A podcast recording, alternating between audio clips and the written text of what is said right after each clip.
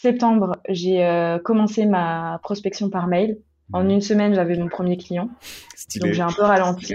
Trop stylé, trop content, trop. Enfin, même moi, j'étais surprise. en plus, c'était un gros client pour le coup. La, première, la première facture que j'ai faite, elle était à 3000 euros. Donc pour un, un copywriter débutant, c'est très très bien. C'est beaucoup de chance. Hello et bienvenue dans le podcast Copywriting Rockstars. Aujourd'hui, je reçois Léa Vaikwanchin.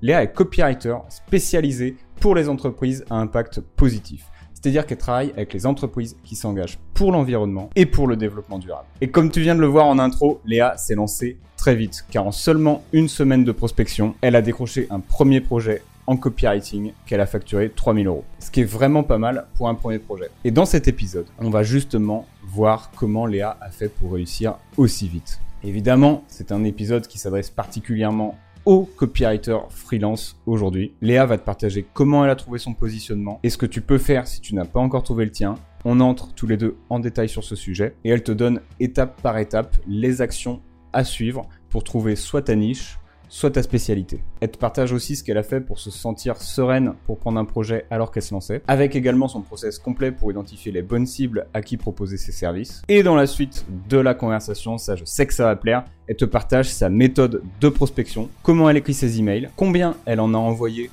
pour avoir des résultats et ce que tu peux faire si tu peur de déranger en faisant de la prospection. Et petit truc sympa, à la fin de l'enregistrement, Léa nous partage un petit truc tout bête pour devenir super bon rapidement en copywriting. Je te laisse découvrir tout ça tout de suite et je te souhaite une bonne écoute. Hello Léa et bienvenue sur le podcast. Merci de venir sur le podcast aujourd'hui, Léa. Eh ben, merci à toi de m'avoir invité. Hein. Franchement, ça fait plaisir. C'est un gros, gros plaisir euh, de t'avoir. Ça fait quoi, euh, quelques mois que, euh, qu'on s'est rencontrés, qu'on a eu l'occasion de discuter. Et, je me suis tout de suite dit, putain, Léa, elle, elle pète tout, elle pète tout trop vite. Et j'ai envie qu'on, qu'on discute de ça aujourd'hui. Du coup, est-ce que là, tout de suite, tu veux nous dire un peu qu'est-ce qui t'occupe aujourd'hui? Ouais, carrément. C'est vrai que j'ai eu un, départ un peu, euh, un peu, euh, disons, rapide. Aujourd'hui, euh, je, bah, bonne nouvelle, je viens de signer lundi un, un contrat, un gros contrat avec une start-up qui correspond très très bien à, mon, à ma niche, donc je suis très contente. En fait, pour faire simple, ce gros contrat, je suis pas toute seule dessus. la, la start-up m'avait contacté euh, parce que elle avait identifié mon profil sur LinkedIn. Je pense qu'on va en discuter, mais c'est mon premier canal d'acquisition aujourd'hui.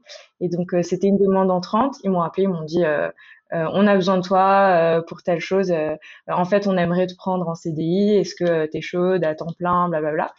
Je leur ai dit que je, je, voulais rester en freelance, mais par contre, je leur ai monté une petite équipe avec un autre copywriter.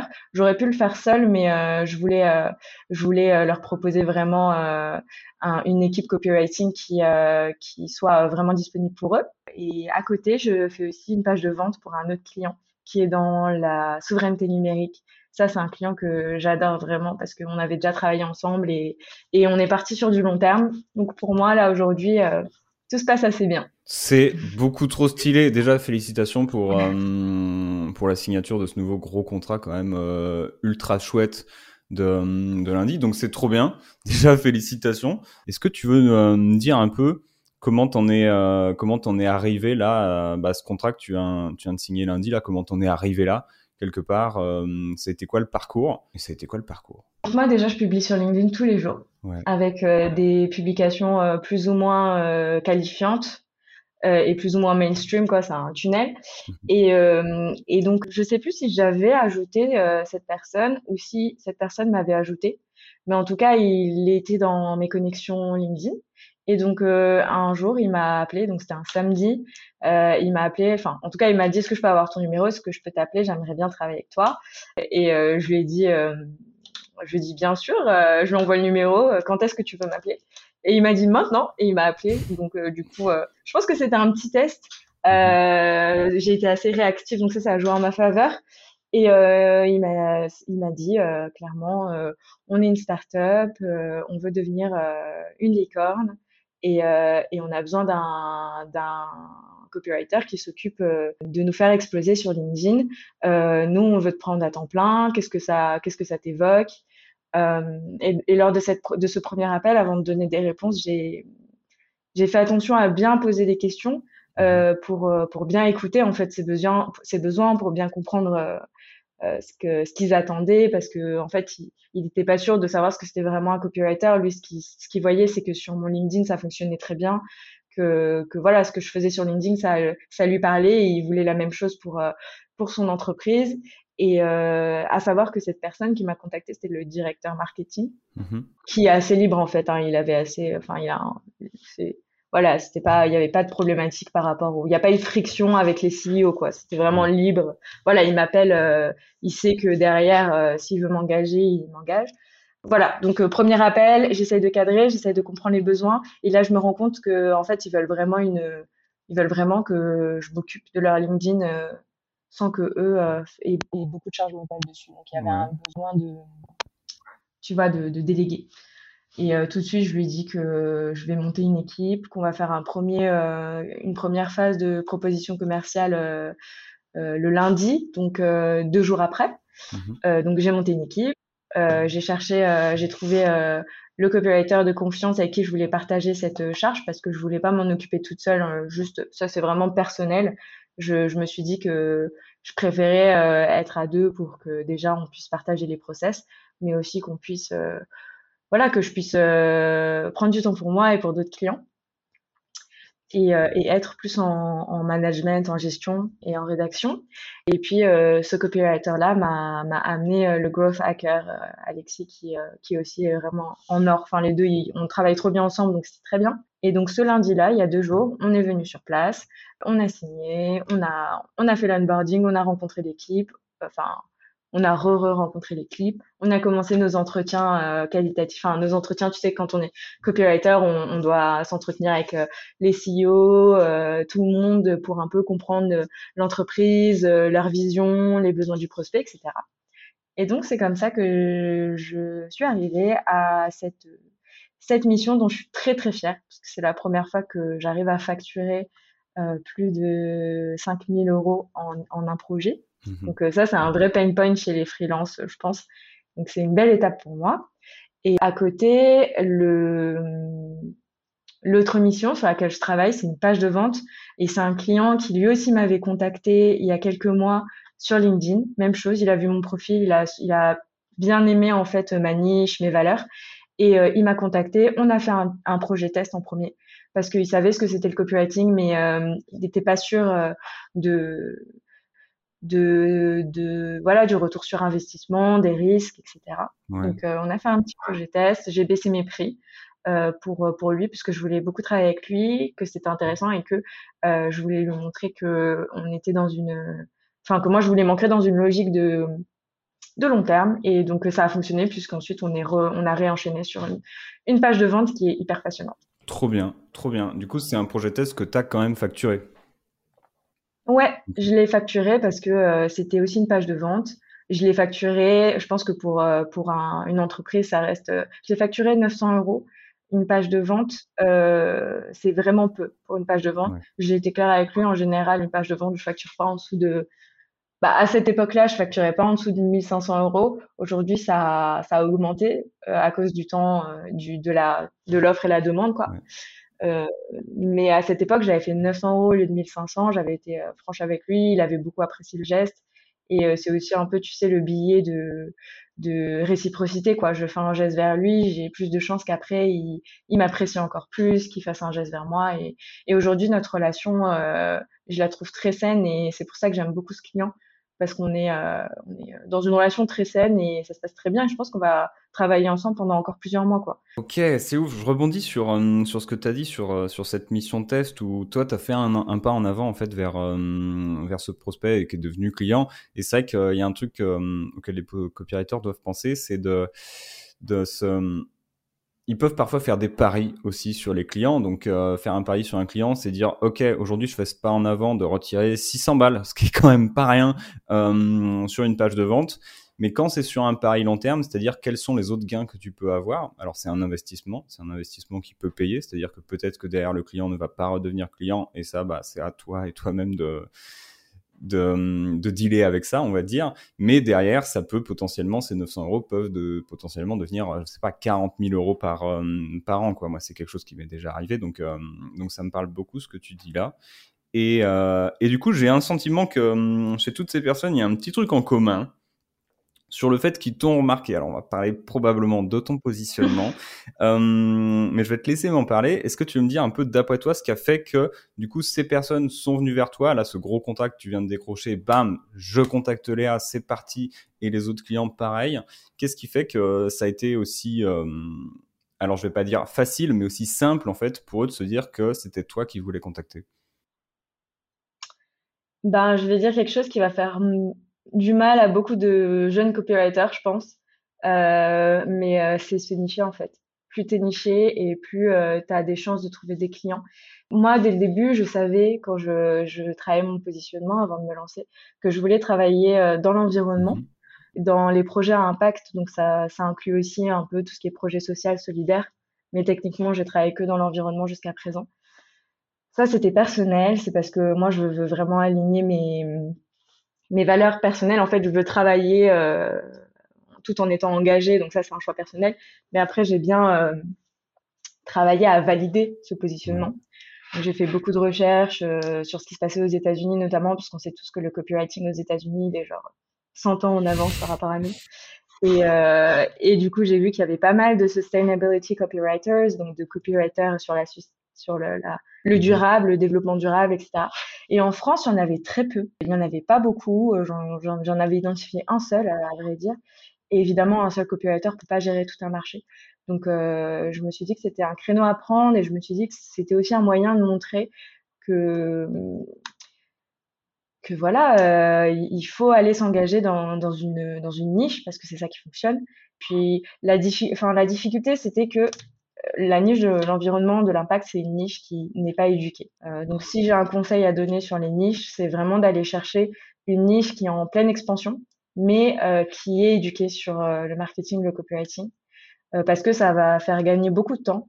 En l'occurrence, moi, j'ai passé beaucoup de temps à éduquer la niche, et c'est pour ça que j'ai dû donc sur LinkedIn, créer beaucoup de contenu, ajouter les bonnes personnes, créer beaucoup de contenu, expliquer beaucoup. Et euh, je pense que c'est ça qui a, qui a fait que les personnes ensuite m'ont contacté. C'est parce que c'est des personnes qui, que j'ai ajoutées il y a peut-être quelques semaines, quelques mois, qui ont lu mon contenu, qui s'y sont reconnus dedans et qui ensuite se sont dit, elle est accessible, elle a l'air sympa, elle répond, elle est, euh, elle est réactive, donc pourquoi pas tenter un premier rendez-vous pour voir si elle peut m'aider. Et, euh, et ensuite, je pense que c'est vraiment le premier rendez-vous qui a, qui a converti. Moi, j'ai, je pense que j'ai un taux de, j'ai pas calculé, mais sur tous mes rendez-vous, je pense que je dois être à 95% de conversion sur euh, juste le premier rendez-vous, tu vois. Donc, il y a peu de personnes après un premier rendez-vous qui m'ont dit, bah non, on travaille pas ensemble, parce que euh, derrière, il y a le travail d'éducation que je fais tous les jours mmh sur LinkedIn. Et euh, j'ai beaucoup travaillé ma bannière, beaucoup travaillé ma mes baselines, euh, même euh, même dans chaque poste, il faut s'assurer de réutiliser le même ton, le même vocabulaire pour pour être cohérent quoi. Je pense que c'est ça qui a qui a fait que ces personnes me contactent et euh, j'ai la chance d'être dans une niche où les valeurs, les personnes qui sont dans cette niche, les entrepreneurs, sont vraiment attachés à leurs valeurs, mmh c'est-à-dire l'équité, la transparence, le l'esprit militant engagé c'est des valeurs qu'on peut retrouver un peu dans toutes les dans tous les domaines, mais dans l'environnement, c'est des valeurs corps qui sont partagées par tous les entrepreneurs. Et une fois que tu euh, joues sur ces valeurs-là, euh, les entrepreneurs euh, que tu vises ben, sentent que tu es aligné avec eux et ils te contactent. Quoi. Je sais pas si ça répond à ta question. Ça répond de, ouf à ma question. Et justement, je me demandais, il peut y avoir ce, ce cliché, en fait, où tu vas te dire, vas-y, dans l'environnement, l'écologie, il n'y a pas de thunes. Qu'est-ce que tu as à répondre à ce, à ce cliché, à ce, ce préavis? Ce préavis n'est pas du tout le bon mot, mais tu vois ce que je veux dire. Non, non, mais ouais, c'est préconception. C'est vrai en même temps. Il y a, il y a... En fait, il y a une vraie différence entre... Donc moi, je me suis lancée sur LinkedIn en, en octobre 2021. Euh, Les. Enfin, sérieusement. Et en fait, il y a vraiment deux euh, périodes dans, dans, dans, ma vie, euh, de, enfin dans ma dans ma petite carrière de copywriter freelance aujourd'hui. C'est la période de septembre à décembre mmh et la période de décembre à maintenant. Et en fait, de septembre à décembre, et j'étais encore en train de découvrir le marché, même si j'avais des clients. J'ai pas eu de période où j'ai pas eu de clients, donc j'étais chanceuse. Mais au départ, c'est moi qui les démarchais. Et euh, le truc, c'est que les, personnes, les demandes entrantes qui venaient me voir, c'était euh, des personnes qui n'avaient pas le budget. Donc elles avaient ce pain point vraiment de, on arrive, on, veut vendre, on veut faire les choses bien, on veut, on veut, euh, on veut écrire des bons textes, on veut éviter le greenwashing, etc. Donc il y avait des pain points forts, mais c'était des projets qui se lançaient. Et donc j'ai passé mais des heures et des heures avec des calls qui qui en fait était très intéressant et qui était qualifiant et, et je pense que ces personnes me, me, recontacteront, tu vois, dans six mois. Mais effectivement, il n'y avait pas de thunes. Donc, euh, je, les, les, demandes entrantes, elles étaient euh, pas, euh, elles, elles aboutissaient pas à des, à des, à des, à des contrats, quoi. Hmm. Là où j'ai réussi à avoir des contrats, c'est euh, les demandes sortantes, c'est-à-dire la prospection. Et donc ça, c'était vraiment la première étape. Et en décembre, euh, tout le monde a commencé à un peu quitter LinkedIn, etc. parce que c'était Noël, c'était Nouvel An. Et j'en ai profité euh, dans cette plage-là pour euh, recadrer mon, pour mieux scraper mon personnel LinkedIn, pour mieux le recadrer, pour mieux recadrer aussi mes, mon contenu. Et donc, à partir de janvier, j'ai changé un peu ma logique de contenu LinkedIn. Et, et c'est là que les entreprises dans l'environnement, dans l'impact, qui ont le budget, qui sont déjà qualifiés ont commencé à me à venir me contacter et c'est à partir de là où j'ai arrêté totalement la prospection ce qui n'est pas forcément quelque chose de bien je pense qu'il faut continuer à prospecter de manière générale juste pour euh, se huiler quoi enfin euh, mettre la machine en marche mais euh, mais ouais moi j'ai arrêté de prospecter depuis depuis ça donc d'un côté, oui, il n'y a pas de thunes. La, la, majorité des entreprises sont en train de se lancer. Et c'est les entreprises qui sont en plus très souvent actives sur les réseaux sociaux puisqu'elles cherchent des solutions. Mais euh, mais il y a plein d'entreprises qui ont de l'argent, qui ont le budget, qui ont des besoins. Il faut juste arriver à les identifier, à les contacter ou à faire en sorte qu'ils te contactent. Et je pense que c'est un peu comme dans tous les dans, tout, dans, toutes les, dans tous les marchés, sauf que là, effectivement, on est dans, dans, un, dans un domaine qui est en expansion, donc la proportion de nouvelles entreprises qui n'ont pas forcément le budget est plus grande que celle des entreprises qui ont le budget, mais, mais ça va changer. C'est juste. Et il y a, y, a, y a de la place, tu vois, pour les copywriters. Moi, moi, je pense qu'il y a des niches qui vont très, bon, très bien fonctionner pour les copywriters euh, qui sont en train de se former. C'est euh, l'environnement. Il y a aussi tout ce qui est, euh, tout ce qui est, tu sais, numérique, numérisation, la food tech, les trucs comme ça. Et puis évidemment, la blockchain. Ouais. Voilà. C'est des, après, c'est des, c'est des niches qui demandent euh, un savoir particulier, en plus d'être copywriter, mais ça vaut le coup. Ça vaut le coup. Il y a, il y a beaucoup de demandes. Faut un peu quitter. Euh, Après, il y a les les infopreneurs aussi qui se développent. C'est une niche un peu, euh, disons, pas saturée en termes de copywriter, mais déjà le ratio offre et demande est, est, est, moins bon, mais ça continue aussi à se développer. Donc voilà. C'est clair. La niche, la niche, la niche, c'est la solution. Ouais, c'est clair que sur euh, sur l'univers infopreneur, bah, c'est euh, c'est un peu le positionnement typique qui finalement n'est plus un positionnement de se dire vas-y je vais faire des emails et des pages de vente pour les infopreneurs. Ça, ça marchait en 2018, ça marchait encore un peu en 2019. Aujourd'hui, si tu as une bonne prospection euh, et un bon fit avec des personnes, ça peut fonctionner, mais ça reste quand même la voie la voie difficile, on va dire, si si t'es pas plus niché. Donc donc je te rejoins de ouf là-dessus. Et du coup, tu as dit que tu as. Hum, donc, déjà, si on reprend ton parcours rapidement, là, euh, toi, tu t'es lancé en septembre, c'est ça? Euh, En entrepreneuriat, oui. Mais en fait, euh, depuis, depuis mars 2021, je travaillais avec une, une, association dans le dans le l'agriculture durable, l'agriculture urbaine, la transition alimentaire, donc dans ma niche. Euh, en plus, j'ai eu la chance parce que c'est une association, c'est un réseau national, donc dans dans leur euh, dans leur euh, domaine, c'est vraiment la référence en France. et j'ai eu la chance de pouvoir faire des, un site internet, des pages de vente, des lancements, etc. jusque jusque août. donc là, j'ai beaucoup travaillé mon portfolio. ça, ça a été vraiment un coup de pouce. Je l'aurais fait sans être payé, pour être honnête. Là, j'étais, j'étais payé un peu. J'étais euh, voilà, c'était euh, euh, du test, c'était j'étais claire avec eux, je leur ai dit que j'avais aucune expérience, que je pense être carré sur les connaissances, mais que j'avais besoin de tester mon marché, de de bah, de faire des pages de vente, etc. Honnêtement, je l'aurais fait sans être payé et je pense qu'il faut le faire. Je pense qu'il faut accepter de faire ça au début pour te constituer un portfolio et même pour toi pour tu sais, pour ta, ton syndrome de l'imposteur, en fait, juste pour toi-même, en fait. Et, euh, et après, effectivement, euh, en septembre, euh, j'ai rejoint l'école des copywriters de Stan Leloup, enfin de Marketing Mania, pas pour la version copywriting que j'avais déjà consommée, mais pour l'esprit réseau, l'esprit entrepreneuriat, etc. Et en octobre, j'ai commencé, en septembre, septembre, j'ai commencé ma prospection par mail. En une semaine, j'avais mon premier client. Stylé. Donc j'ai un peu ralenti trop stylé, trop content, trop. Enfin, même moi, j'étais surprise. Euh, en plus, c'était un gros client pour le coup. La, première, la première facture euh, que j'ai faite, elle était à 3000 euros. Donc, pour un, un copywriter débutant, c'est. Très, très bien. C'est beaucoup de chance. Et en octobre, je me suis lancée sur LinkedIn. Voilà.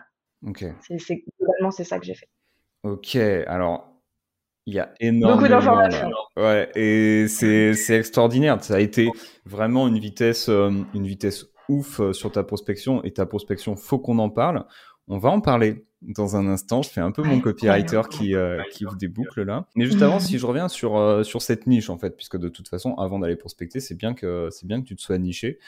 Pour toi, ta niche, ça, elle avait l'air évidente en fait. Ça faisait déjà un certain temps que, que ça te tenait à cœur. Depuis mars, tu étais dans des projets là-dessus. Qu'est-ce que tu dirais à quelqu'un pour qui, par exemple, sa niche de cœur comme toi n'est pas autant une évidence en fait? Euh, je dirais que, en fait, ma niche était une évidence dans le sens où je savais que je voulais faire de l'impact. Mhm.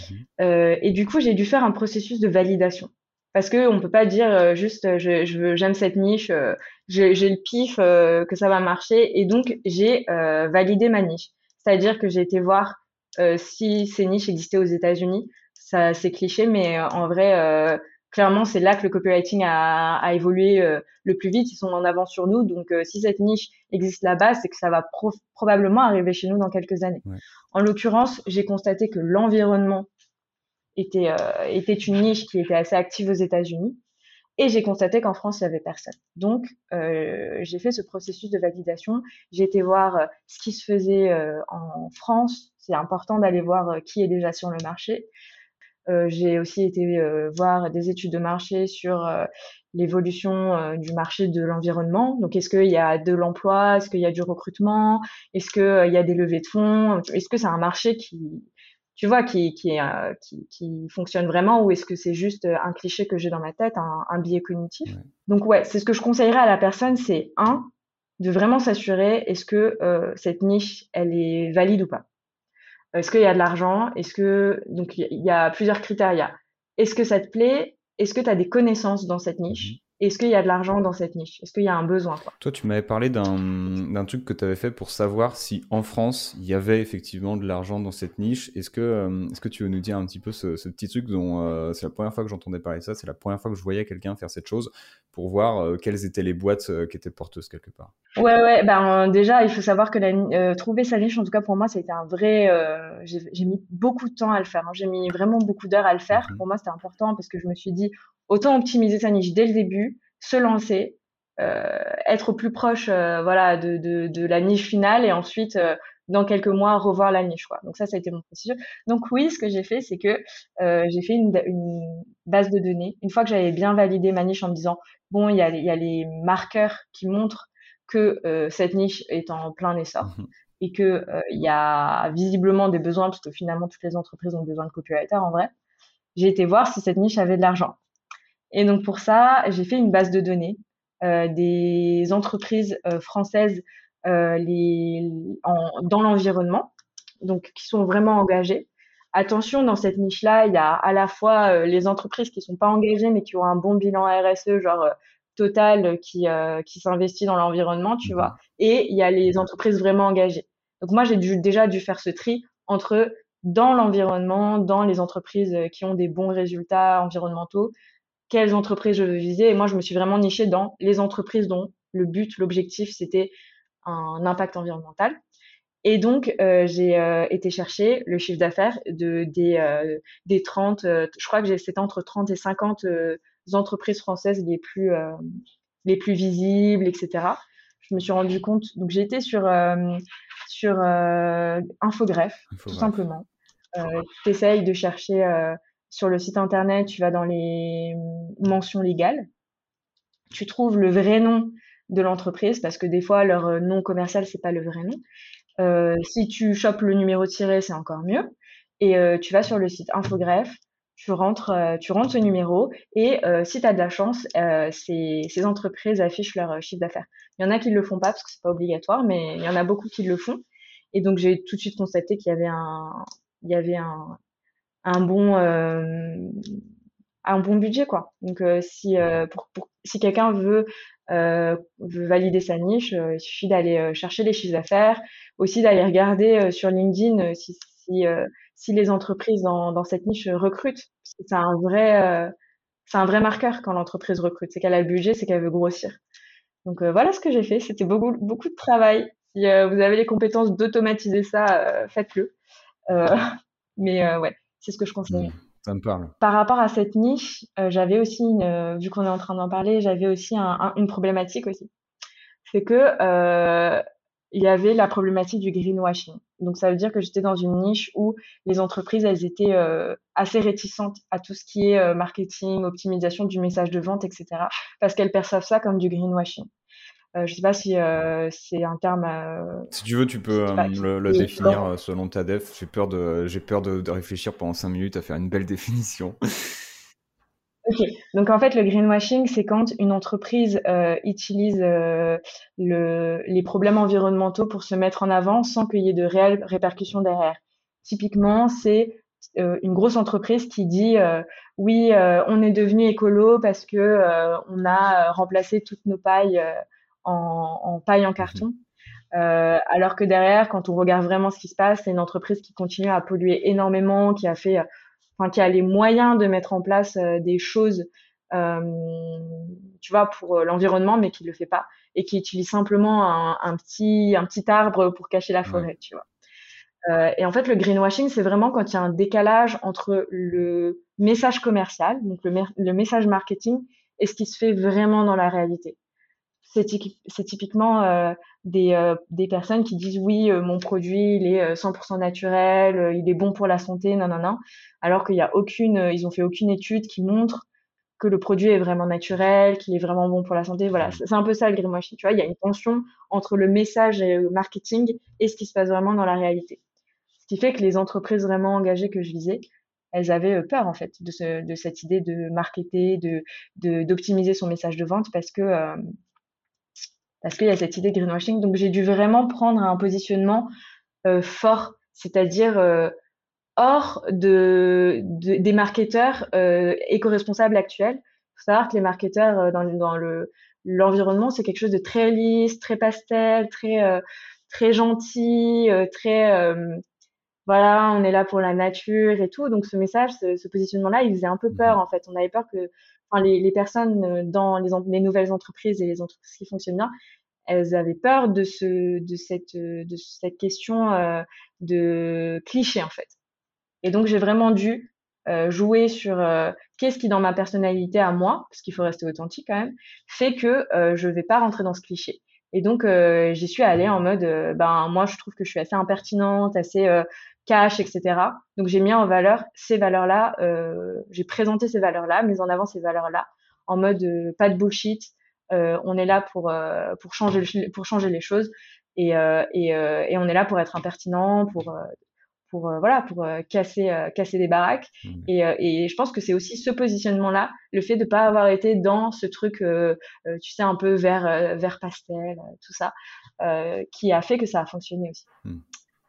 voilà pour résumer, bien valider sa cible. En fait, si, si, si, si toi, tu as envie d'aller dans un marché, par exemple, tu es fan des, des infopreneurs, et que, et que tu vois que c'est un marché saturé, et que tu, tu es triste, en fait, parce que c'est ce que tu voulais faire, et ben moi, ce que je conseille, c'est vraiment de te poser devant une feuille et de te dire, alors, qu'est-ce que je, pourquoi euh, je veux faire les enfin aider les infopreneurs et essayer d'extraire en fait ce que tu aimes dans cette niche là pour la retrouver dans une autre niche. Et en fait, tu te poses sur ton papier, tu dis qu'est-ce que j'aime faire? Et là, tu, tu, tu, tu détailles tout ce que j'aime faire. Et ensuite, tu te dis qu'est-ce que je sais faire? Et donc là, tu mets, euh, ben, typiquement moi, j'ai un parcours académique assez élevé. Donc euh, évidemment, euh, j'ai mis tout mon parcours académique, mais il y a aussi la passion. Genre, j'aime faire du sport, j'aime dessiner, donc j'aime tout ce qui est créatif, j'aime tout ce qui est rigueur. Donc vraiment ça, ton savoir-faire, mais au sens vraiment très très large. Genre, si tu as passé six mois au Chili à, à, je sais pas, en backpack ou, ou à travailler dans une asso, ça t'a forcément dégagé des skills, tu vois. Donc, bien poser ça sur une feuille et ensuite euh, essayer de mélanger ça avec les niches qui fonctionnent aujourd'hui. Donc, trouver une liste de niches qui fonctionnent aujourd'hui. Il y a plein d'entrepreneurs, il y a plein de copywriters aujourd'hui qui, euh, qui, euh, qui proposent, tu vois, des, des, livres blancs, des lead magnets en mode les 100 niches qui vont fonctionner en 2022, tu vois. C'est juste. Je pense, normal, je, je pense à Jordan Merkel, c'est un copywriter américain. elle, est, elle est trop forte aussi. Et, euh, et donc, elle, euh, je pourrais t'envoyer le lien si tu veux. Elle, est, elle a fait un livre comme ça, euh, les 100 niches qui vont fonctionner en 2021 ou un truc comme ça. Et donc, tu compares ce que tu sais faire, ce que tu aimes faire avec ces niches-là. Et ensuite, tu sélectionnes quelques niches et, euh, et, tu vas les valider une par une. Ça prend beaucoup de temps, mais après, tu es sûr d'être au bon endroit. Ouais, c'est, euh, ça me parle énormément. On a un process similaire euh, chez CopyRockstars qui prend exactement ce que, ce que tu viens de dire, effectivement, ou euh, pour les membres. C'est on va regarder toutes tes expériences, on va regarder tout ce que tu es, on va regarder tout qui tu es, en fait. Et, et, à partir de là, comment tu peux c'est construire ce que j'appelle le positionnement personnel. Donc, donc c'est trop bien que tu aies fait ça. Mmh. Et c'est carrément le, le meilleur process pour rapidement savoir, OK, où est-ce que je peux aller, auprès qui je peux matcher et euh, bah, du coup comment rapidement mettre, euh, mettre le pied à l'étrier. Et du coup, si par exemple là ta niche, euh, toi c'était mort, la niche que tu voulais, tu dis ok il n'y a pas de cash, c'est mort, qu'est-ce que tu aurais fait tout de suite? Hmm, Bonne question. J'aurais été dans, dans la niche où j'ai le plus de compétences. Euh, pour être clair, euh, donc moi je visais l'environnement. En l'occurrence, en matière académique, j'ai pas mal de compétences dans l'environnement, mais euh, mais en soi, moi de formation, je suis juriste. J'ai fait du droit pénal et du droit international. Donc ce que j'aurais fait, c'est que j'aurais été, je serais devenue copywriter pour les avocats et pour pour les juristes, pour les associations, les trucs comme ça. Parce que déjà c'est une niche qui est reconnue comme étant une niche qui a besoin de copywriter. c'est assez Bizarrement, peu de personnes en parlent. Je sais pas pourquoi, peut-être le droit ça fait peur, mais euh, les personnes qui deviennent sais, pour les avocats, euh, pour les juristes, etc., ils, trouvent tout le temps du travail en fait parce que ça fait peur et qu'ils sont tout seuls là-dedans et que en fait euh, les avocats, ça fait, je crois que depuis 2011 qu'ils ont droit de, de, de faire de la publicité pour leur cabinet, donc c'est encore un marché jeune et ils ont besoin de copywriters. Donc moi j'aurais été là. J'aurais été, euh, vu que je suis juriste, euh, c'est des compétences que j'ai, euh, c'est un, un, domaine que je connais, j'aurais été, j'aurais commencé là-bas. Ça me parle. J'ai une, j'ai une coachée qui, qui travaille avec, avec quelqu'un justement qui est juriste et qui est juriste un petit peu pour infopreneur qui fait des conditions générales de vente et ça cartonne et il y a très très peu en plus de juristes comme ça. Donc même pour les juristes, là il y a une niche massive nous, en tant qu'entrepreneurs, je veux dire, les conditions générales, la loi et toutes ces conneries, on veut pas foutre le nez dedans. Donc, il y a un vrai problème il y a un vrai besoin parce qu'on parle quand même de la loi. Et, pour ça, euh, autant du côté des juristes qu'autant du côté des, copywriters qui vont pouvoir accompagner euh, ces juristes et ces avocats, ouais, il y, a un marché fou malade, quoi. Ouais, c'est un vrai marché. Et, euh, et, quand je dis ça aux gens, ils se foutent de ma gueule et ils se disent non, mais tu dis ça parce que tu es une geek du droit, parce que tu as des compétences, mais moi, j'ai pas envie de rentrer dedans. Mais en fait, en fait, il faut comprendre qu'une niche, si tu veux augmenter ton panier moyen, euh, tu es obligé d'avoir de, te nicher. Euh, hormis, après, il y a des personnes, il y a vraiment des copywriters qui arrivent à ne pas être nichés. Mais du coup, c'est lié à, euh, je pense, la création d'une communauté. Ils ont beaucoup travaillé à créer une communauté forte, à créer des, de la personnalité forte. Mais quand tu débutes aujourd'hui dans un marché où il y a beaucoup de copywriters, je pense que le meilleur, enfin, en tout cas, la, le chemin safe, c'est de choisir une niche qui fonctionne et euh, de monter en compétence dans cette niche et, euh, et ensuite de, dire je suis copywriter, je suis spécialisé dans cette niche, vous n'aurez pas euh, meilleur copywriter que moi en l'occurrence parce que euh, je sais ce que, enfin, je suis copywriter et en plus j'ai les, compétences, enfin j'ai des connaissances dans votre niche donc je sais de quoi vous parlez. Il n'y aura pas besoin de monter en compétences sur, sur, vous n'aurez pas besoin de m'éduquer sur ça quoi. Donc ouais, et, en fait, pourquoi le, droit aussi ça fonctionne, c'est que c'est des, c'est une cible qui a besoin d'un message. Ils ont besoin d'expliquer. Donc en fait, je pense que pour les copywriters, il faut aller chercher des cibles qui ont vraiment besoin euh, de d'expliquer leur solution finalement, tu vois. C'est vrai que le e-commerce, par exemple, c'est une, on sait que c'est une niche qui, qui explose parce que le e-commerce, c'est l'avenir. On sait que bientôt, ce sera presque l'ensemble du marché, tu vois. C'est, c'est le e-commerce. On sait très bien que tu te lances dans un e-commerce si tu fais les choses bien, ça fonctionne en général, tu vois. Et ben, ça, c'est bien. Mais, euh, mais euh, je pense qu'en termes de copywriting, ça va vite devenir saturé parce que le, le, le, besoin de, d'écrire, tu vois, un message, il est moins grand que, par exemple, dans les entreprises à impact où elles ont vraiment, elles c'est important pour elles de montrer leur histoire ou dans les avocats, pour eux, c'est, bah, ils ont besoin de faire, euh, de, de, de rassurer leur cible parce qu'on est dans des, dans une situation où, euh, où euh, leurs clients, euh, c'est des clients qui ont des vrais problèmes durs, quoi. C'est des problèmes avec la loi, donc voilà. Donc, euh, ouais, trouver une niche où il y a besoin de parler. J'ai un ami qui, euh, qui est dans les NFT et dans les NFT dans la blockchain. C'est justement Mmh. Valentin Vorio qui, euh, qui travaille avec moi sur, euh, sur euh, la startup dont j'ai parlé au début du podcast. Euh, et lui, il, il explique que voilà, il est dans un océan euh, tout seul, en train de nager, de vivre sa meilleure vie en fait, parce que il est monté en compétence sur euh, sur la blockchain et et il est un peu seul et et, et le- surtout les NFT, ils ont besoin d'expliquer. Tu vois, il y a un besoin d'éducation. La, la cible elle-même a besoin d'éduquer sa propre cible. Donc donc ça marche. C'est hyper intéressant. Non, mais c'est hyper intéressant et, euh, et serait super intéressant d'avoir Valentin, euh, d'avoir Valentin sur le podcast euh, également. Donc euh, l'invite est open. Bah carrément.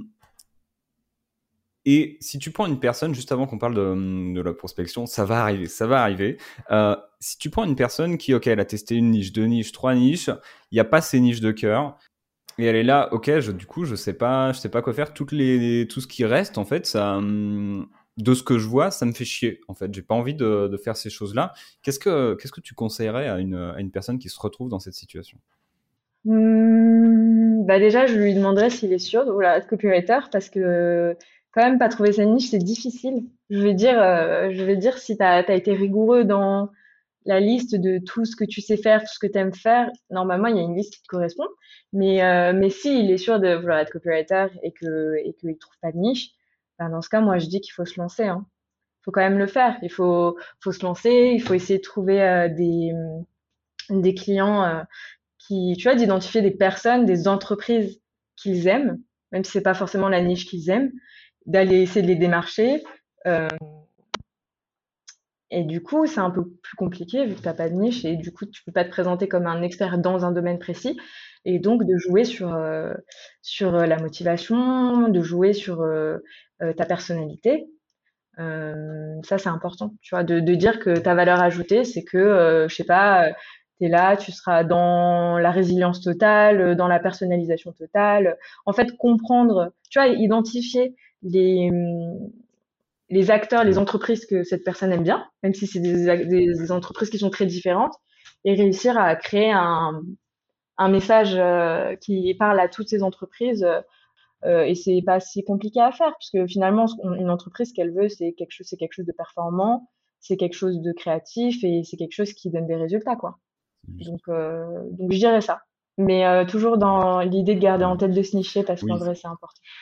Franchement, si je me retrouverais, si je me retrouvais sans niche, euh, j'aurais, j'aurais dit, ouais, j'adore, euh, j'adore, euh, je sais pas, l'entreprise Fempo, euh, j'adore euh, l'entreprise. Enfin, là, je te donne des entreprises Ouais. très éco-responsables, mais j'adore cette entreprise, elle me parle, ou j'adore ce- cet, un- cet entrepreneur, etc. Je vais tout donner pour devenir leur copywriter, quitte à faire un, un projet test Mhm. gratuit si t'en as pas encore fait. Euh, mais pas trop s'embourber dans les projets de test gratuits. Moi, je suis pas trop pour faire ça. Je suis un peu réticente aux projets de test gratuits, mais ça dépend de ta situation et à quel point tu vas avancer vite. Euh, et voilà, tu, tu te lances, tu y vas, tu y vas, quoi. Effectivement, c'est une très bonne remarque que, que tu fais sur le fait de est-ce que tu veux vraiment devenir copywriter Est-ce que tu as vraiment la dalle par rapport à ça? Et c'est vrai qu'un autre truc que moi je vais, euh, je vais recommander aux personnes que, que j'accompagne et même à, tout, à tous les copywriters de la communauté, c'est deux choses. La première, ça va être de te dire ok, de quoi je peux peut-être me passionner? Donc sur quoi tu peux juste acheter un bouquin, regarder une vidéo où tu te dis pas ouf, premier avis pas ouf, et derrière tu te dis ah ouais c'est extraordinaire. Moi j'ai longtemps eu l'immobilier dans ce cas-là où je me disais ça me fait chier. Maintenant quand je vois ce qu'on peut faire en IMO, je sais que le, une fois que je mets vraiment le pied dedans, je vais m'en passionner de ouf. Donc de quoi tu peux peut-être te passionner, regarde une ou deux vidéos, reste ouvert, reste ouverte à ces choses-là. Et la deuxième possibilité, c'est aussi, euh, il y en a beaucoup qui vont dire ouais mais je veux pas une niche sur une thématique précise, je vais pas m'enfermer là-dedans. Je comprends. Et une possibilité, c'est aussi de se nicher euh, via le livrable, en fait, de toute, euh, de, de, toute façon possible. Ça peut être, je fais que des emails, je fais que des pages de vente, je fais que des VSL, des vidéos sales letter, que des pubs. Ces choses-là permettent d'avoir un panel énorme, en fait, de niches et, euh, et malgré tout d'être niché sur quelque chose. Ça te parle, ça? Ouais. ouais. Ah, ça me parle de ouf. je connais, enfin, j'avais vu, il y a pas mal de copywriters, tu vois qui sont nichés sur j'optimise le, le profil LinkedIn des CEO, tu vois. Et en vrai, eux, ils doivent se faire vraiment beaucoup, enfin, beaucoup d'argent, j'en sais rien, mais ils doivent avoir tout le temps des, des demandes entrantes parce que les CEO, euh, c'est, c'est pas, c'est une niche, mais euh, plus en termes de livrable, tu vois, parce que tu promets euh, un, un profil, un, des publications LinkedIn de qualité, quoi. Donc c'est, ça fonctionne. Hein c'est, ça, ça, me parle, ça me parle, ça me parle. Euh, il y a, y a beaucoup de. En ce moment, ce qui est à la mode, c'est ceux qui sont nichés dans les, le mailing, parce que c'est ce qui, c'est ce qui fonctionne le mieux, hein, pour être honnête. Donc, euh, donc voilà. Ouais, y a, y a, c'est vrai. J'ai pas pensé, mais oui. Il y a la niche thématique, il y a la niche de livrable. Il y a aussi euh, ne pas te nicher. Il y a des copywriters qui ont réussi à ne pas se nicher. Euh, c'est plus difficile, je pense. Ouais, sur les premiers mois, c'est, c'est toujours plus difficile en fait. C'est justement, c'est au début que tu veux te, que tu veux te nicher. Ouais, c'est, pardon, excuse-moi. Mais oui, euh, en fait, ça m'a rappelé un, un, je sais plus, c'était un podcast ou euh, un conseil de Stan le loup, de Stan qui disait que, euh, je crois que c'est un podcast, qui disait, je crois que c'est avec Paul d'ailleurs, qui expliquait que, en fait, qui posait la question, est-ce que mmh. tu dois travailler de ta passion, tu vois? Et euh, dans ce podcast, il expliquait qu'en fait, euh, c'est pas une bonne idée de travailler de sa passion, et que ce qui fonctionne en fait, c'est de faire de ce dont tu travailles une passion. Et il expliquait que, en fait, euh, il y a beaucoup de sujets qui euh, peuvent paraître ennuyeux, ennuyants, euh, quand tu les connais pas. Mais une fois que tu as maîtrisé les grandes logiques, les, les, les subtilités de, de ce domaine, forcément, ça va commencer à te passionner parce que tu as accordé du temps, parce que tu deviens euh, expert, que que tu, tu tu vois, tu vois des choses que les autres ne voient pas. Et donc, euh, c'était le conseil, c'était vraiment de euh, commencer commencer par quelque part et et que en fait la passion arrive avec la montée en compétence. Ça, c'était hyper intéressant. Et maintenant, on y vient, ça y est, puisque effectivement la niche c'est important quand tu te lances en fait. C'est vrai qu'après plus tu développes ton autorité, plus la niche ça devient euh, optionnel entre guillemets et encore souvent on y revient pour facturer encore plus cher parce que c'est ce qui permet aussi de facturer des tarifs beaucoup plus élevés. Mais parlons de se lancer. Parlons de se lancer. Toi tu t'es lancé en septembre, tu as attaqué directement la prospection. Donc tu nous as dit que tu avais identifié une niche porteuse, que tu avais identifié des acteurs qu'avaient du chiffre d'affaires via Infogreffe. À partir de là, qu'est-ce que tu as fait? Ok. Euh, donc j'avais là, je me retrouve avec une belle euh, database euh, que je continue à enrichir tout le temps. Ça, c'est vraiment un conseil, peu importe où tu en es dans ton business de copywriter, à part si tu commences à t'éloigner un peu du, de l'exécution, etc., de la prospection. Mais tenir une database des, des clients mmh de ta niche, c'est hyper important. J'avais, j'avais une petite database de 50, 50, 60 acteurs. Et, euh, et je me suis donné un objectif. Je me suis dit, euh, toutes les semaines, tu envoies 30 mails. J'ai fait une sorte de template. Déjà dans ma database, hein, j'avais euh, j'avais déjà beaucoup travaillé. Il y avait il y l'entreprise et le contact à, contacter et soit son LinkedIn, soit son son mail, etc. Bien sûr. Et donc chaque semaine, je, me suis dit, chaque semaine, tu envoies au moins 30 mails, 5 vidéos. Dans, ces 30 mails, il y a 5 vidéos et 25 mails écrits et tu apportes de la valeur. Donc la structure de, de mon mail, c'était toujours la même. Et ensuite, j'ai personnalisé. Donc ça prend énormément de temps. Mais euh, tu peux pas euh, convertir si tu personnalises pas. Donc j'ai beaucoup travaillé euh, l'objet. au départ, je me suis le premier jour où j'ai envoyé peut-être une dizaine de mails, je me suis rendu compte que j'ai un peu foiré parce que dans l'objet, j'ai mis des mots bannis, genre mmh. cadeau, genre ça c'est des mots qui bousillent ta réputation de mail. C'est-à-dire que le, la boîte mail, si tu es sur Google par exemple, si elle voit que tu as tel mot-clé dans ton objet, déjà il va mettre ton mail dans un spam. Donc première, premier jour, j'ai fait nimp. Donc j'ai renvoyé les mails avec un. Enfin, j'ai bien checké la liste des des euh, des mots bannis euh, entre guillemets. Donc euh, ça c'est un petit un petit tips. C'est bête mais il faut faire attention. Et ensuite voilà, j'ai envoyé des mails, cinq vidéos, c'est-à-dire que j'allais j'allais donc je faisais un mail, j'envoyais j'envoyais un lien vers une vidéo Loom dans laquelle brièvement j'apportais de la valeur. Et les mails qui n'ont pas été, qui ont été envoyés sans vidéo, j'apportais de la valeur en bullet points, toujours en, en étant le plus court possible. L'idée, c'est vraiment de ne pas parler de toi. Donc pour moi, c'était important de à chaque fois calculer le ratio moi vous. et j'essaye vraiment d'avoir une grosse différence, c'est-à-dire euh, j'essaye vraiment d'avoir genre 80% de vous et 20% de moi, quoi, tu vois, minimum. parce que tu parles à des gens qui travaillent, qui n'en ont rien à faire de ta vie. Clair. Euh, eux, ils veulent comprendre. Non, mais en vrai, c'est clair, même dans l'environnement, les gens sont sympas, mais euh, voilà, quoi, ils ont d'autres choses à faire. Et, euh, et donc, euh, si tout de suite, tu leur dis pas, euh, vous, vous, vous, vous avez fait ça, je vois que vous avez ce problème-là, comment faire pour que vous puissiez le régler Et voilà, quoi. Et j'ai envoyé ça. la première semaine, j'ai fait 30, en, 30 envois. Mhm. Et il y a un, il y a trois clients qui m'ont, enfin trois personnes qui m'ont répondu positivement. Euh, plein de personnes qui m'ont dit trop sympa, merci. Pour l'instant, on n'a pas besoin de toi, mais euh, mais euh, mais on garde ton contact. C'est des personnes que j'avais notées à relancer dans six mois. Ouais. Donc forcément, il faut que tu gardes un petit Excel ou si tu as un dingue de l'optimisation, tu trouves une application avec j'ai contacté cette personne, qu'est-ce qu'elle m'a répondu, quel est le dernier contact, etc. Un CRM. Ouais, un CRM, Notion, enfin voilà, tout ça, ça fonctionne, Airtable et tout. Moi, j'ai fait ça sur un Excel. Et première semaine, un client qui me contacte, qui a un chiffre d'affaires de, je, je pensais même pas que c'était possible, mais qui a un chiffre d'affaires de, qui a, qui a fait un chiffre d'affaires euh, de de 8 millions mhm. pendant le Covid.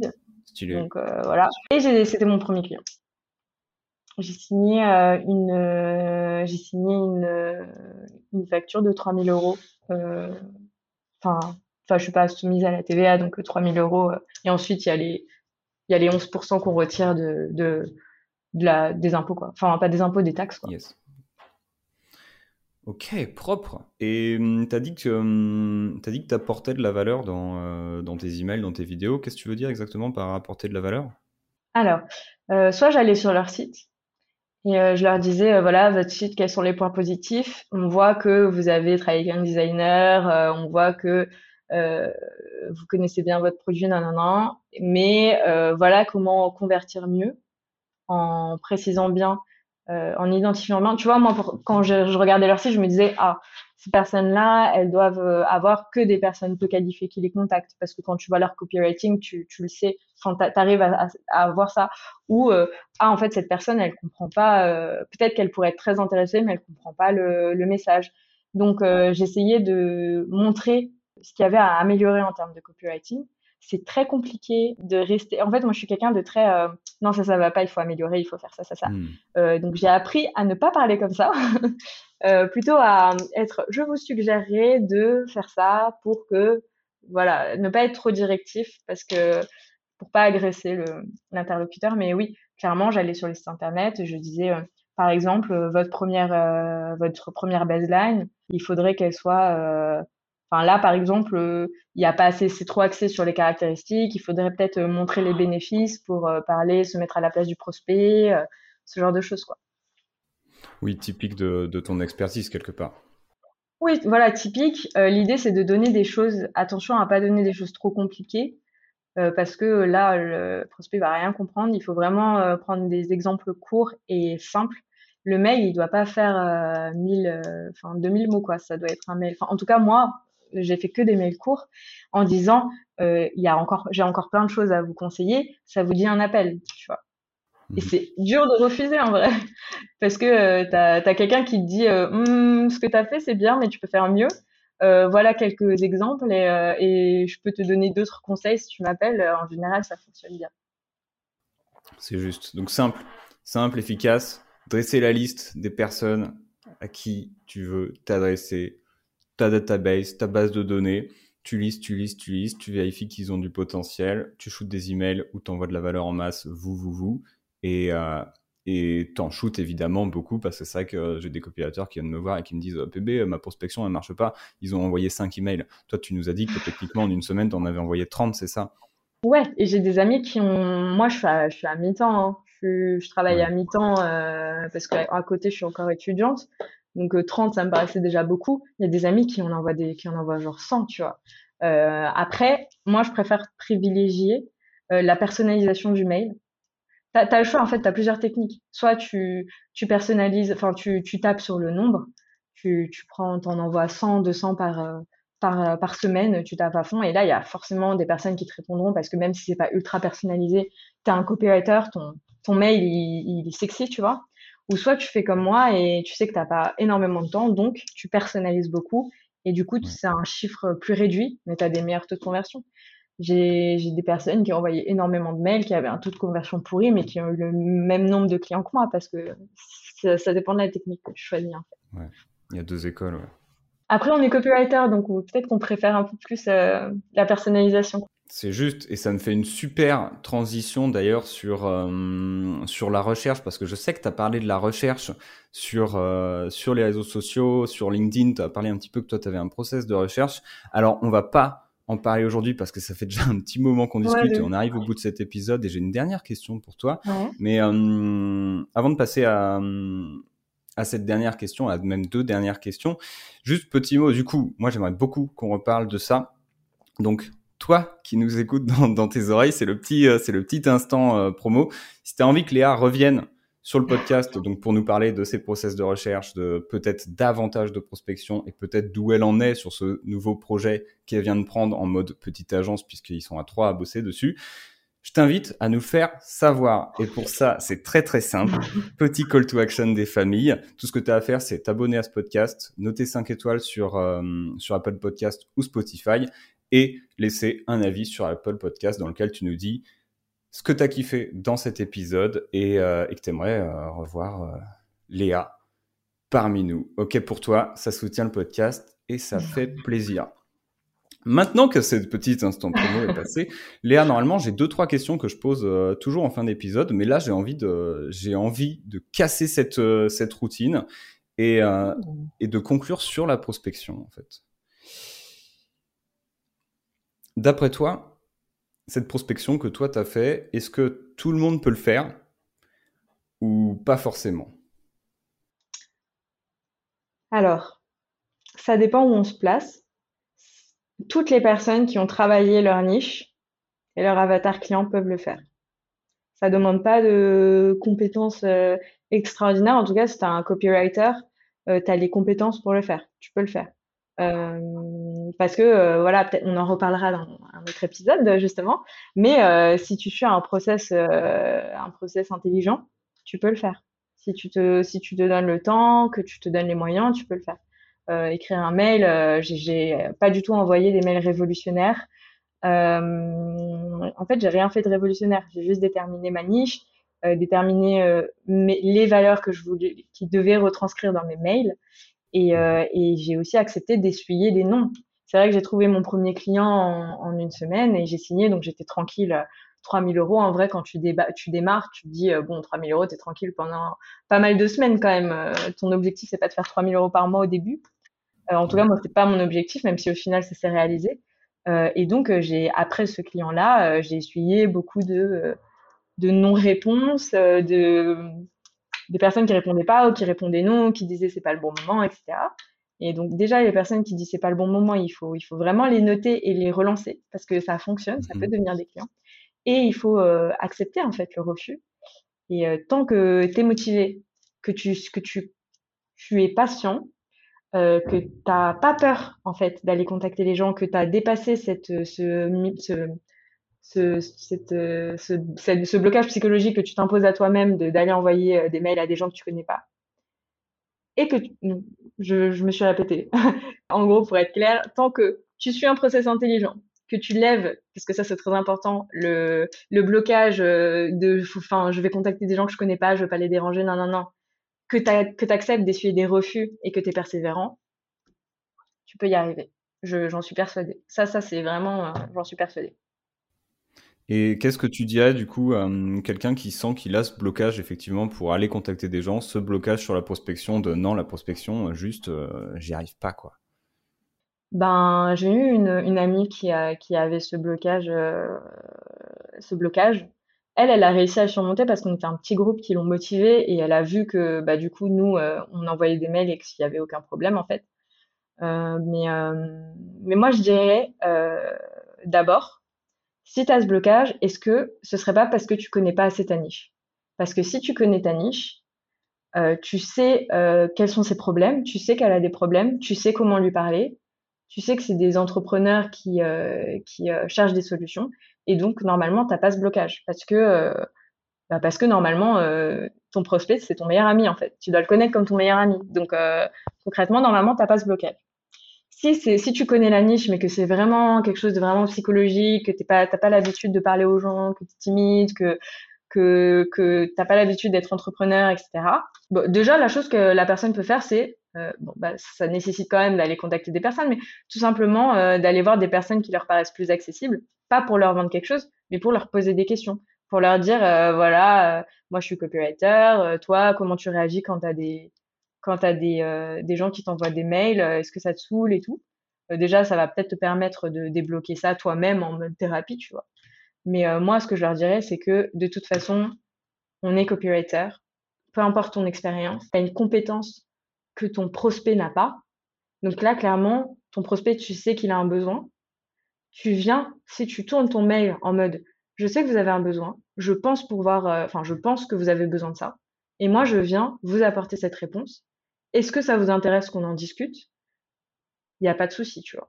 Tout simplement parce que tu n'es pas en train de lui mettre le couteau sous la gorge, tu viens le contacter. Euh, moi, j'ai d'ailleurs j'ai fait un post sur ça sur LinkedIn il n'y a pas longtemps. J'ai comparé ça à, un mec, euh, tu vois, toi tu es sur la plage, euh, tu es, en train de bronzer au soleil, il fait 40 degrés, tu as trop chaud, c'est le réchauffement climatique donc il fait encore plus chaud. et voilà. Et là, il y a un mec qui, euh, un mec ou une meuf, hein, on s'en fout. Il y a une personne qui vient avec une glacière remplie de, bouteilles, euh, euh, avec emballage bio, biodégradable, c'est important, mais bref, encore, j'arrête mes blagues, qui vient avec des bouteilles d'eau fraîche. Tu vois, il, vient te demander, est-ce que tu as besoin d'une bouteille d'eau fraîche? Ce mec, tu vas pas aller l'agresser, en fait. Tu vas lui répondre, soit tu es trop content parce que ta gourde, elle est vide et que tu as trop chaud et que du coup, tu as besoin de cette bouteille d'eau, et donc, bah, tu vas l'acheter soit euh, tu vas pas lui dire dégage connard euh, pourquoi tu viens tu viens me donner cette eau? Tu vas dire ah ouais c'est trop bien sur cette plage qui propose euh, des bouteilles d'eau fraîche j'en ai pas besoin mais euh, si un, jour j'en ai besoin je le saurai tu vois. Donc ce, ce, mec qui te vend une bouteille d'eau fraîche il est au bon endroit au bon moment il te propose un truc tu es libre de dire oui ou non mais ta réaction ça va pas être de l'agresser. Et ça c'est une image qui a j'ai eu pas mal de retours en commentaire en mode ouais trop belle image ça m'a ça m'a bien aidé à à comprendre en fait que que t'es pas là, t'es pas tu t'es pas le, le, le mec au marché qui crie euh, fruits pas cher, fruits pas cher. T'es un mec qui, qui vient dans un marché que tu connais, tu sais qu'il y a des besoins et, donc tu proposes d'y répondre. C'est juste. Et pour, euh, pour rebondir là-dessus, je sais que beaucoup de personnes se disent oui, mais j'ai peur de déranger. Il faut savoir que hum, quand vous prospectez, vous, vous dérangez uniquement les personnes qui se laissent déranger, en fait. C'est-à-dire que si quelqu'un vous répond en disant euh, ouais, me faites pas chier, vous êtes juste tombé sur un con ou une conne. Il n'y a pas de, il n'y a pas d'autre définition. Parce que techniquement, sinon, qu'est-ce qui va se passer? Ça arrive dans ses mails. Et ben la personne, elle a le choix de supprimer l'email, l'ignorer, y répondre par la positive, y répondre par la négative. Et ça, c'est sa responsabilité, en fait, en tant qu'entrepreneur, de dire, est-ce que je me laisse déranger ou pas? Ce matin, j'ai reçu un message moi-même de prospection, bah, je le lis, j'y réponds. Et, et, voilà, et demain, j'y penserai plus, en fait. Donc, à la fois, vous dérangez que la, si la personne accepte de se laisser déranger, et en plus, elle vous a oublié dans, dans 24 heures. Enfin, moi, je l'aurais techniquement pas oublié, mais j'aurais oublié l'expérience de prospection dans, dans 24 heures où je me dirais, bon, bah voilà, il m'a déjà contacté une fois, c'est chouette, peut-être qu'il me recontactera dans trois mois. Mais tu passes à autre chose parce que ta vie en tant que chef d'entreprise, elle est déjà bien remplie, en fait. Donc, euh, non, vous vous dérangez pas et effectivement. et ça, c'est vraiment le pire des cas, quoi. C'est vraiment le pire des cas. Moi, j'ai pas eu une seule réponse désagréable alors que j'ai envoyé vraiment des centaines de mails. C'était des noms euh, gentils, quoi, des noms euh, ou froids, mais c'est des noms euh, genre, disons, soit mail automatique, soit un truc vite fait, mais c'était pas désagréable. C'est juste non, ça m'intéresse pas, merci, au revoir. Mais ça, c'est pas grave. le pire des cas, c'est comme tu dis, c'est le mec qui s'est laissé déranger, quoi. Mais en général, comme vous êtes des copywriters hors pair, vous êtes inoubliables et ils vont vous rappeler et vous allez, vous allez convertir, quoi, de toute façon. Léa, est-ce qu'il y a un livre, une ressource ou quoi que ce soit que tu recommandes aux personnes qui nous écoutent, quelque chose qui t'a profondément marqué et qui est un peu une rêve pour toi? Hmm. Attends, j'ai beaucoup de rêves, il faut que je, faut que je réfléchisse. Moi, j'ai été complètement formée par Marketing Mania, donc évidemment, pas besoin de faire de la pub chez eux, mais, mais euh, voilà, euh, c'est très bien leur formation. Euh, mais un livre, il y a un livre qui m'a, bah, en, en copywriting pur, pur, pur, euh, le livre qui m'a, qui m'a beaucoup impacté, c'est, c'est The Boran's Letter. Je pense que c'est une, une réponse très banale et très ennuyeuse parce que tout le monde le sait. Après, encore en termes de copywriting pur, moi, ce qui a changé mon mindset vraiment, enfin mon mindset, euh, ce qui a changé ma ma, ma, pratique du copywriting, c'est euh, les vieilles pubs des années 60 de Volkswagen. Euh, je suis devenue une obsédée des pubs des années 60 de Volkswagen parce qu'elles étaient trop fortes. Et donc, je les ai toutes répertoriées et toutes réécrites. Et ça, par contre, ça m'a beaucoup aidé. Et encore aujourd'hui, j'y reviens quand je dois faire des pages de vente courtes parce que aujourd'hui, euh, avec l'infoprenariat, on a l'habitude des longues pages de vente et c'est normal, ça dépend du panier moyen. Et finalement, Volkswagen, dans les années 60, 70, même 50, enfin, ces vieilles pubs-là, franchement, ils étaient forts. Ils avaient une page pour eux dans un magazine et donc euh, ils avaient une page pour convertir et, donc tu comprends, euh, tu comprends, tu comprends, enfin, tu, les décortiques et tu, vois le génie de copywriting derrière ça. Donc franchement, allez télécharger les, pages les anciennes pubs Volkswagen. Euh, en plus, ça apprend bien à, lier le copywriting avec l'image. Parce que ça, c'est encore un autre thème. Euh, c'est encore autre, un, autre challenge aussi quand tu es copywriter, c'est de bien euh, utiliser, mobiliser l'image parce que c'est très fort. Et donc, ouais. Donc, allez voir toutes les pubs, allez voir toutes les pubs Volkswagen, les vieilles pubs, et, et réécrivez-les à la main. voilà mon conseil. C'est pas un livre, mais. C'est vrai. Ça, ça me parle beaucoup. Et euh, elles sont trouvables facilement sur, euh, sur Google Images. Et c'est vrai que les écrire à la main, ça aide. Et ton conseil sur les burn letters, euh, pas du tout un, un, conseil banal parce que à la fois, faut lire oui une fois, mais moi, ma première année comme copywriter, je l'ai lu peut-être une fois par trimestre. La première fois, on le lit pour en prendre connaissance. Et ensuite, les 2, 3, 4, 5, 6, 7, 8, 9, 10, 11, 12 euh, fois suivantes, le but, c'est de faire exactement pour les pubs, euh, comme pour les pubs Volkswagen. J'arriverai pas à le dire. Volkswagen. Euh, c'est exactement pour ces pubs-là. On les décortique, on regarde chaque phrase, comment c'est dit, qu'est-ce qui est dit. Et en fait, on s'intéresse plus au, au contenu, mais plus au contenant. Et ça, ça fait vraiment toute, euh, toute la différence. Mais clairement. Léa, où est-ce qu'on peut te retrouver? Euh, LinkedIn. Malheureusement, j'ai un nom de famille très compliqué. J'espère que tu pourras mettre le lien de mon, LinkedIn quelque part. Euh, j'ai pas encore changé, mais euh, mais c'est euh, Léa Vaquanchin, enfin LinkedIn tout accroché. LinkedIn slash Léa Vaquanchin. J'ai aussi un site internet. C'est pas forcément le plus le plus euh, ce qui convertit le plus parce que les gens préfèrent me contacter directement mais euh, mais peut-être pour un pour un copywriter qui est en train de faire son site ça peut être intéressant. Donc c'est shiftcopy tout mmh simplement. Shift avec un s au début. Ouais s c h i f t copy c o p y euh, .fr et voilà. Et sur LinkedIn surtout. Et venez me parler euh, venez euh, venez voilà me poser des questions avec plaisir Au top. Merci infiniment euh, pour ton temps. Merci infiniment pour tes, pour tes réponses. C'était vraiment un moment euh, ouf. Donc, euh, merci de ouf, Léa. Et, je te dis bah, à très, très vite. Ben, merci beaucoup de m'avoir invité. C'était trop bien. J'espère que tu vas avoir grave des retours et que tout le monde va dire Ouais, fais revenir Léa, comme ça je vais revenir et on pourra faire un deuxième épisode. De ouf, de ouf, ça, méga chaud. Faites-le nous savoir dans les notes Apple Podcast parce que moi je veux absolument euh, revoir Léa, mais ça dépend de vous parce que je suis un marketeur. Et ouais. Allez, merci d'être resté avec nous jusqu'au bout de cet épisode. Et si tu veux perfectionner tes compétences en copywriting, savoir ce qui marche en ce moment dans le monde du marketing, écrire de meilleurs emails, écrire de meilleures pages de vente, écrire de meilleures pubs et surtout décupler tes résultats. Et si tu veux aussi construire une activité stable et rentable grâce au copywriting, alors tu es bienvenu chez Copy Rockstars. Et si tu en as envie, je t'invite à aller sur copyrockstars.com, c o p y r o c k s t r s.com. Tu pourras y découvrir des ressources pour améliorer tes compétences en copywriting et tu pourras t'inscrire gratuitement aux emails du Copy Rockstars Club et recevoir une séquence qui te montre comment devenir meilleur en copywriting et créer une activité stable et rentable. Et tu pourras même t'inspirer de ces emails et de ces séquences pour tes propres emails. Pour accéder, encore une fois, c'est tout simplement copyrockstars.com.